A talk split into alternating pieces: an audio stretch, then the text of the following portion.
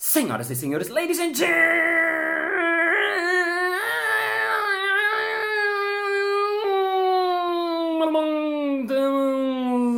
mesdames et messieurs, neurocientistas e neurocientistas, está começando mais um Balascast Música.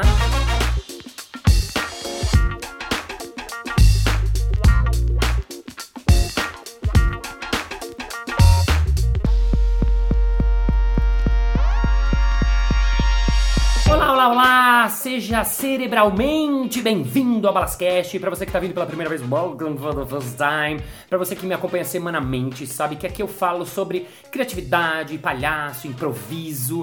E hoje eu tenho um convidado muito, muito, muito interessante. Eu acho que vocês vão gostar. Eu, na semana retrasada, eu conheci um aplicativo Singulo, que é um aplicativo que você baixa em qualquer lugar, e eu achei muito incrível, porque é um aplicativo que ajuda você a entrar em contato com você, a entrar em contato com os seus pensamentos, a você meditar. Ele te ajuda em um monte de coisa. Eu achei aquilo muito fascinante, muito interessante. E eu ouvi a entrevista desse nosso convidado hoje e eu falei: Uau! Eu preciso mostrar para os Balascasters esta figura. Ele é um monte de coisas. Ele é pesquisador em neurociência, ele é um buscador, ele é psiquiatra, ele é professor, ele é pai, ele é um monte de coisas e está aqui hoje para falar comigo. Uma salva de palmas para ele, Diogo Lara!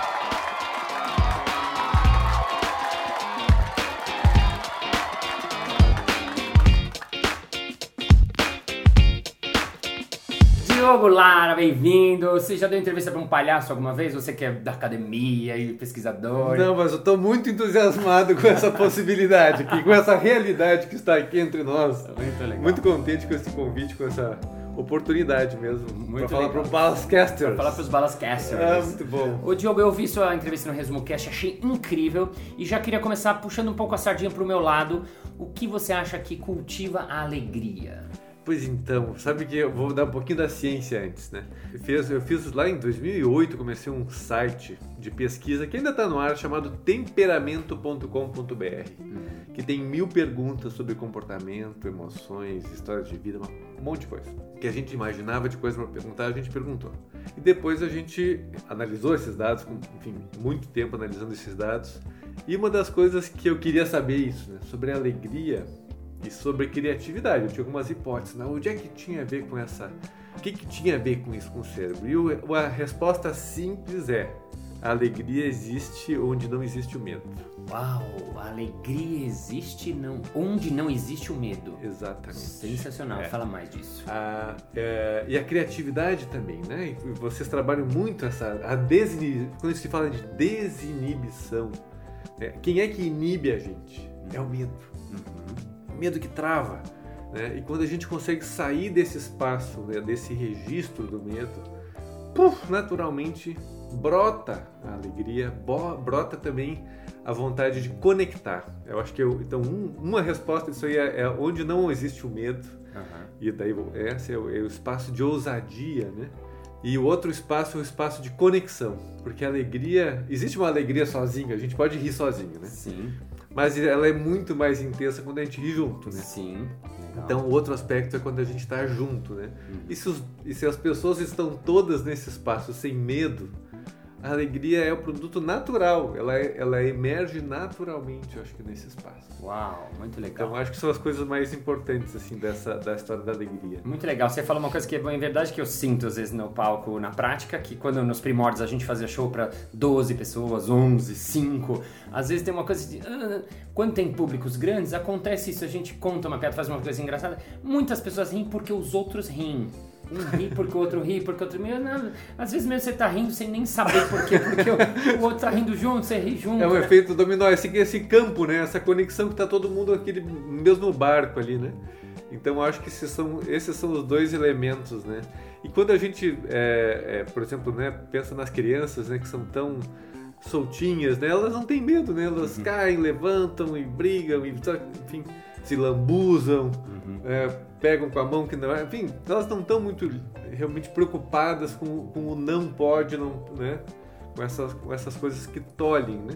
Então, se não tem nada tolhindo, ela é completamente livre, solta, né? Quando, né? Quando eu falo de desinibição, né? tem a ver com essa soltura, com, a, com não, né, com não ter medo. Aí que não é a mesma coisa que ser impulsivo. Uhum. né? As pessoas, ah, então o cara tá é impulsivo. Né? Impulsividade é falta de cautela.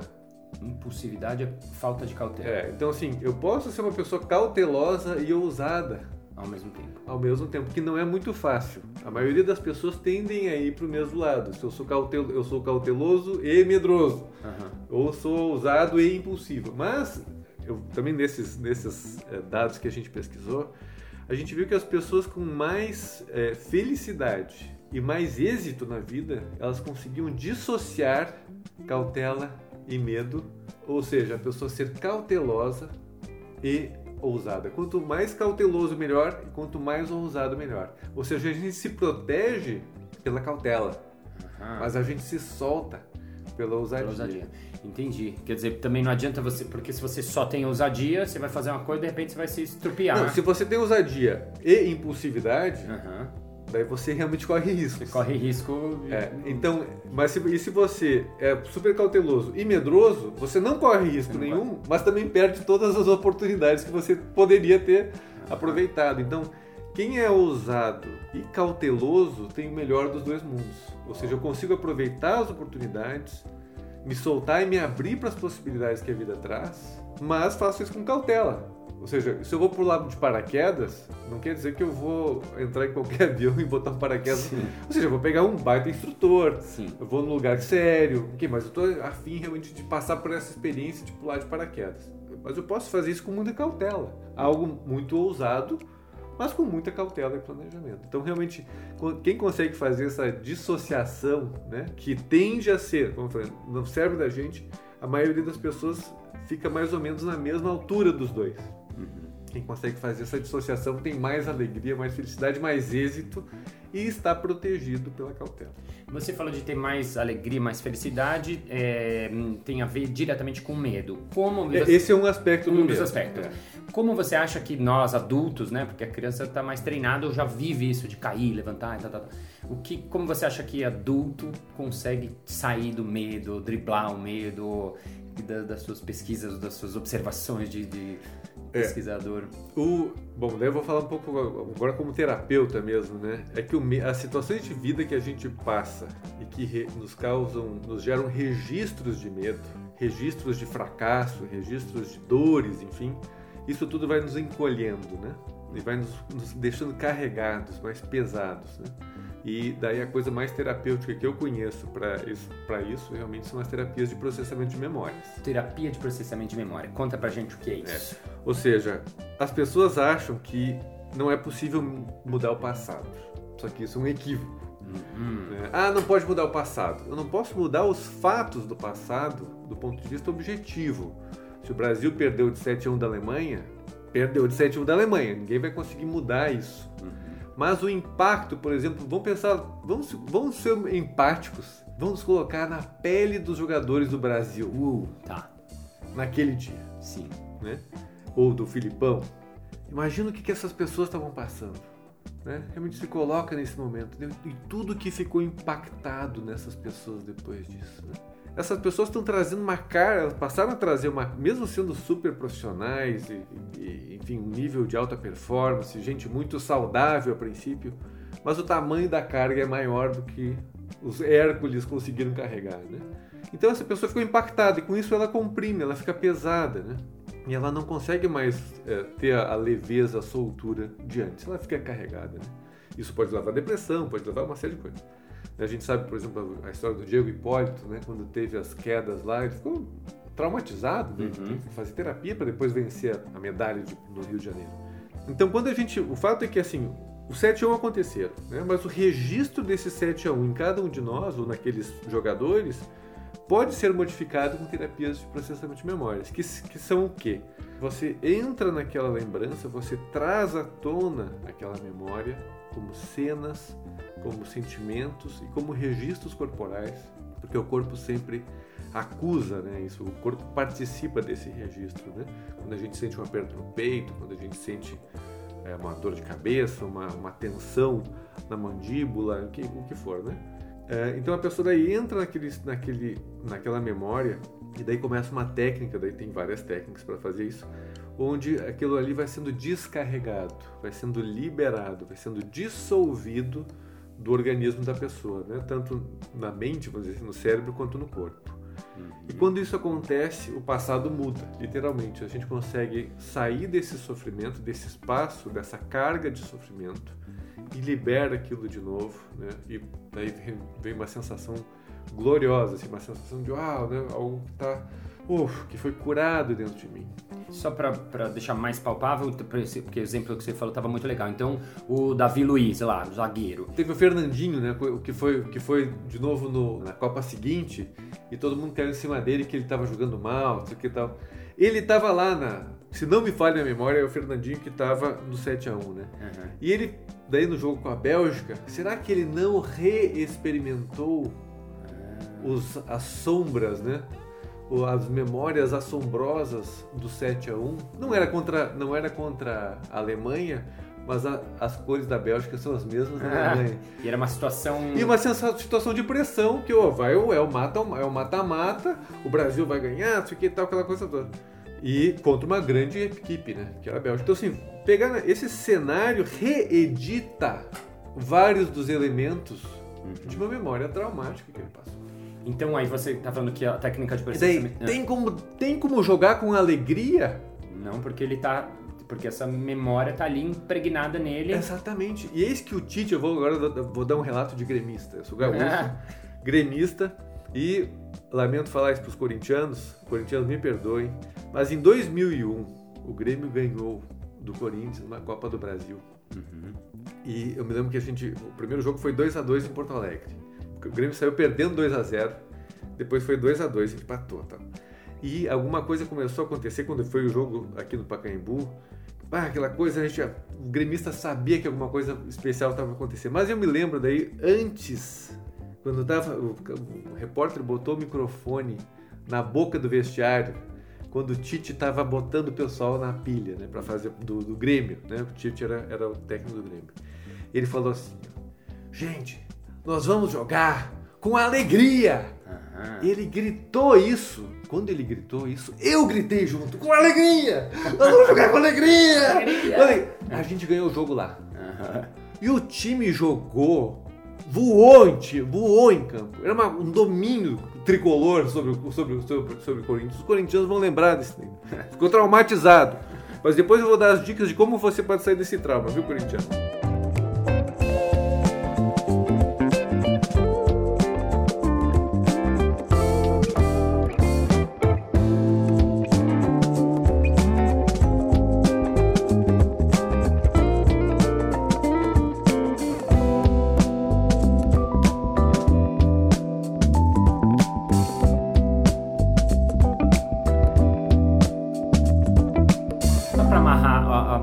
Porque eu tava achando muito bom esse fio de pegar o, o, o Fernandinho. Ele passou pela história do 7 a 1 Aquilo ficou impregnado nele no corpo, na história dele. Quando ele vai para uma outra situação, sem saber, aquilo acaba atrapalhando ele. Então, com a técnica de processamento de memória, você consegue como se uh, um, reintegrar, fazer as pazes com esse passado, Exatamente. reviver essa situação. Deixar o passado no passado. Uhum. Zerar, resetar Legal. Como e viver de novo, mas ainda com um adicional. Hum. Com o aprendizado daquela situação. Ah, também. Ou seja, eu acho que, resumindo, eu acho que essas técnicas, que eu diria assim, essas técnicas de processamento de memórias, elas deixam o passado no passado, ou seja, elas conseguem mudar o passado, mas a gente tem, em vez de ter o prejuízo só da dor, a gente sai daquele prejuízo e ainda a gente pega o lucro do aprendizado. Sim, aprendizado. Então o fato é que é melhor alguém que passou por traumas e resolveu esses traumas, ele sai mais forte do que alguém que nunca passou por traumas. Sim, perfeito. Então, o Fernandinho ou os jogadores do Brasil, se passassem por sessões de processamento de memória, que não vão passar, eu acho, porque geralmente o jogador de, é, esse é um campo muito muito avesso a isso, né? Uhum. Mas só lembrando que a Alemanha tinha psicólogo no, no time deles, na equipe, né? Uhum. Mas enfim, se os jogadores passarem ou passassem por esse tipo de experiência, eles iam sair mais fortalecidos eles iam sair melhores do que, do que, do que se não tivessem passado pelo 7 a 1 Essa é a mágica que pode acontecer. Só que é uma mágica que tem que saber fazer essa mágica, né? Sim. Tem que, tem que saber tirar o coelho da cartola, Sim, né? total. Mas quem faz isso realmente, e eu passei por, eu vivi isso na pele, né?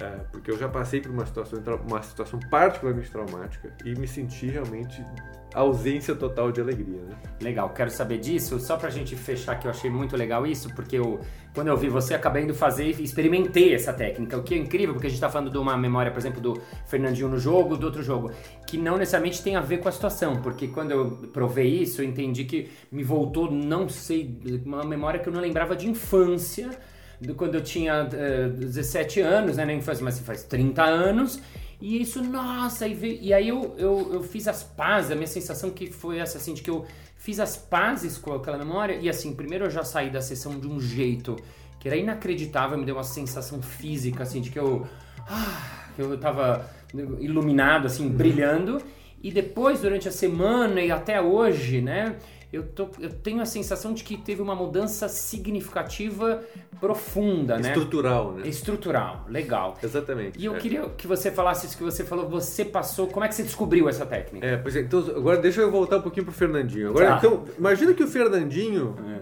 já passou por outra olhada. Ou quando ele estava lá jogando com 10 anos de idade, ele foi cobrar um pênalti e errou o pênalti. Sim. Enfim, né, tem uma série de memórias de fracassos. Quem é jogador de futebol, ainda mais futebol é um jogo que tem muito erro, né?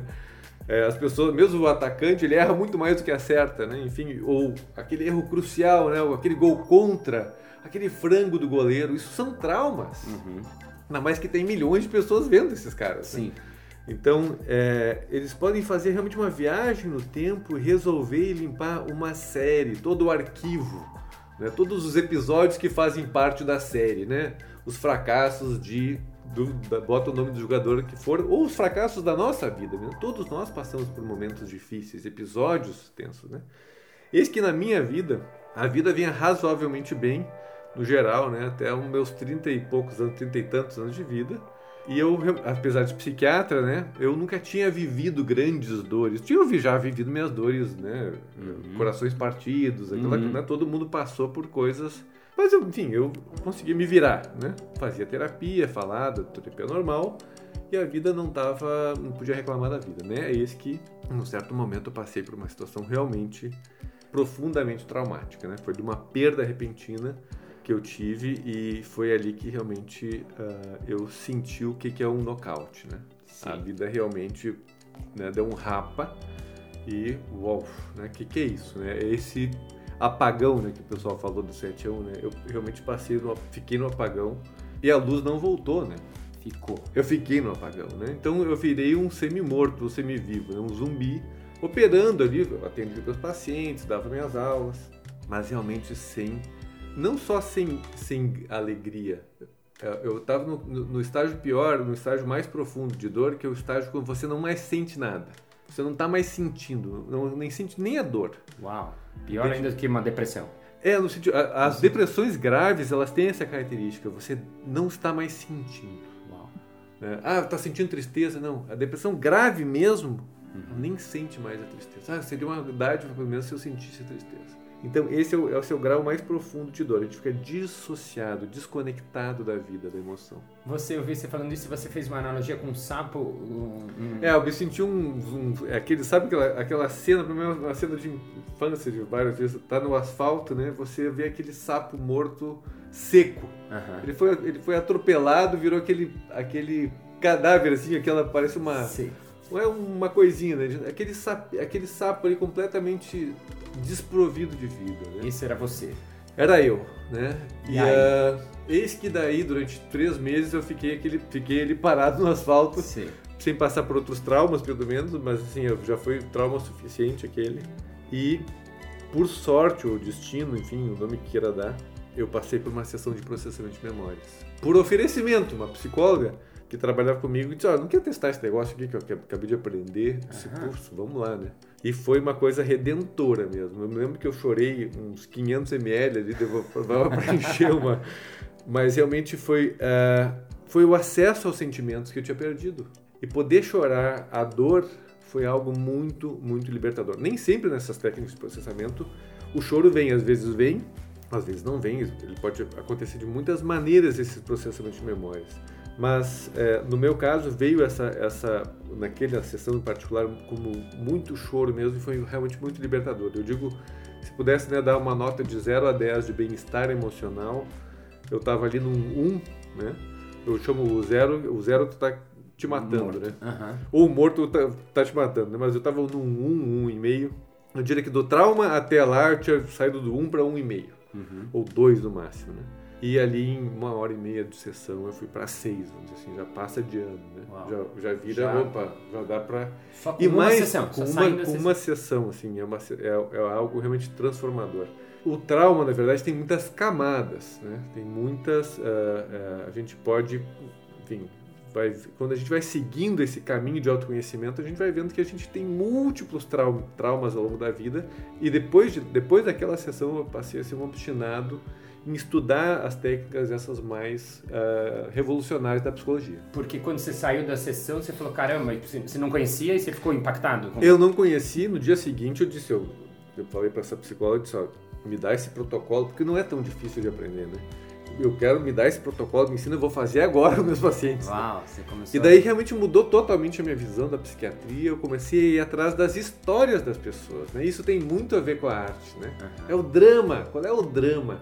Eu hoje divido as, as, as nossas histórias, vamos dizer assim, essencialmente em três coisas. Quais são os traumas que a gente carrega, trauma como algo pontual, forte, que me dá uma, que derruba mesmo um nocaute da vida, que tem várias maneiras de ser, geralmente as mais fortes geralmente são emocionais, né?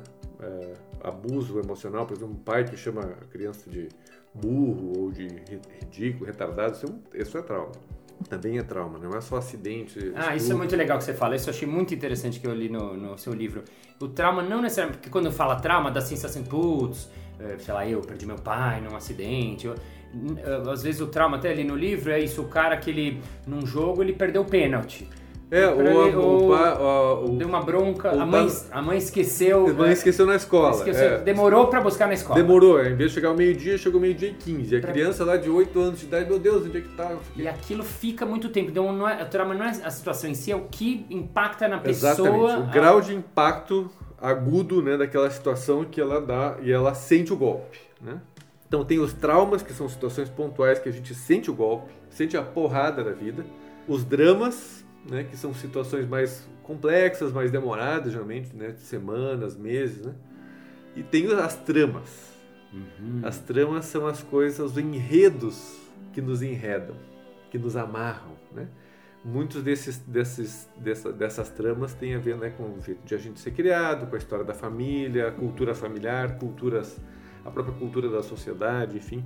Coisas tão sutis que a gente vai simplesmente comprando, assimilando e viram naturais para nós, viram familiares, né? Só que e elas são muito inconscientes, né? E também podem ser processadas, mas são mais são mais sutis, né? É daí um pouquinho diferente. Diogo, gente terminar esse primeiro episódio, é, você atende, dá aula, pesquisou isso a fundo, inventou uma técnica e você acabou fazendo esse símbolo, que é esse aplicativo que tem mais de um, um milhão e meio de downloads. Eu vi a nota 4.9, nas- é mega bem avaliado. Eu fiz, faço diariamente, achei muito complexo e muito bem feito.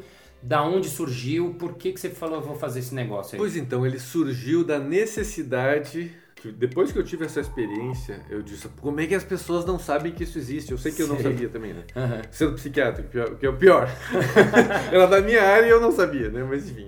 E o fato é que boa parte dos psiquiatras ainda não sabe, dos psicólogos, enfim. Não, não é conhecido. São ainda. técnicas absolutamente revolucionárias. Eu não entendo como é que a sociedade não fala mais disso. Que boa essa oportunidade de falar contigo aqui.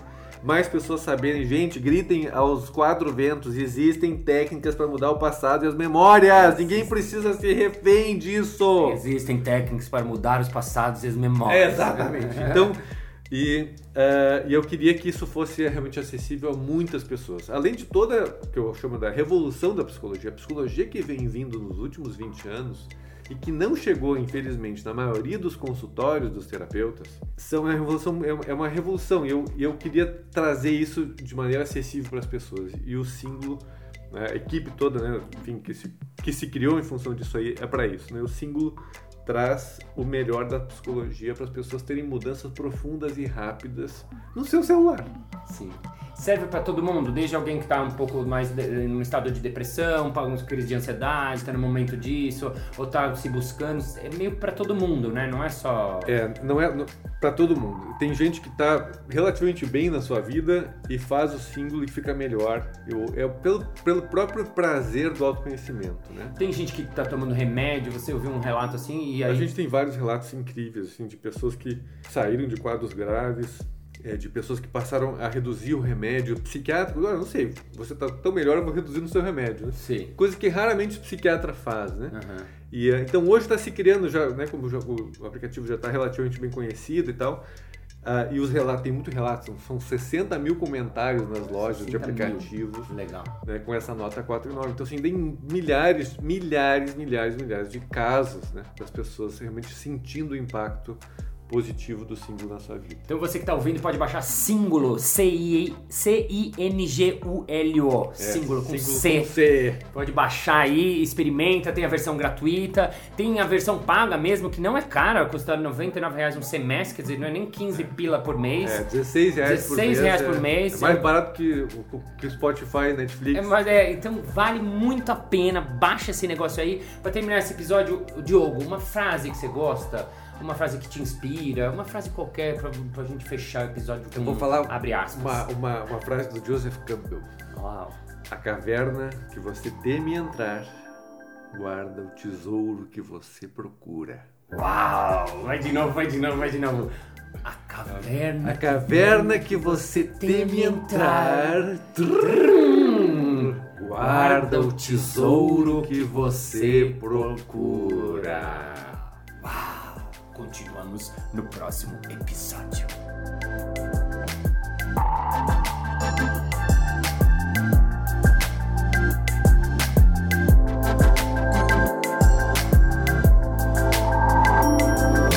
Muito bem, muito bem, muito bem. Chegamos ao final de mais um episódio. Ah!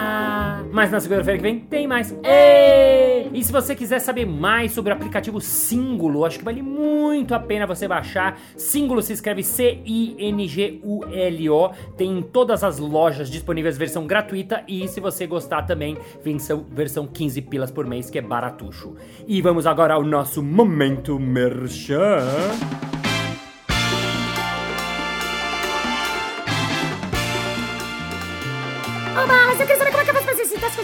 Assim, no meu jogo, eu sou um pouco tímido, um pouco assim, eu deixei essa coisa da minha criança, como é que eu faço? Hein, hein, hein? É fácil! Basta você se inscrever no curso de palhaço ou curso de improviso que a gente dá na Casa do Humor a cada dois meses. Em agosto, próximo curso de improviso, basta você entrar no arroba Casa do Humor. É isso aí! Muito obrigado pela sua paciência, pela sua sapiência, pelo seu ouvidinho coladinho por acompanhar a gente toda semana. Thank you very much. I'm very happy to give a Garber Caps because life is what a joy. And we are Garber because you have to give about the love and joy in our never happy brain. Because the brain is heart, heart is brain, feeling is heart, happy happens. And see you next Monday. Bye bye.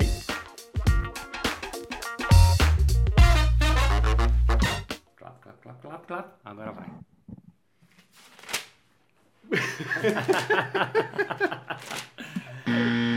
Ô, Márcio, eu queria muito saber como exercitar essa coisa da minha alegria, assim, de meio de... Ah, de novo. Ô Balas, eu estou um pouco mal. Como é que eu faço para resgatar a minha alegria?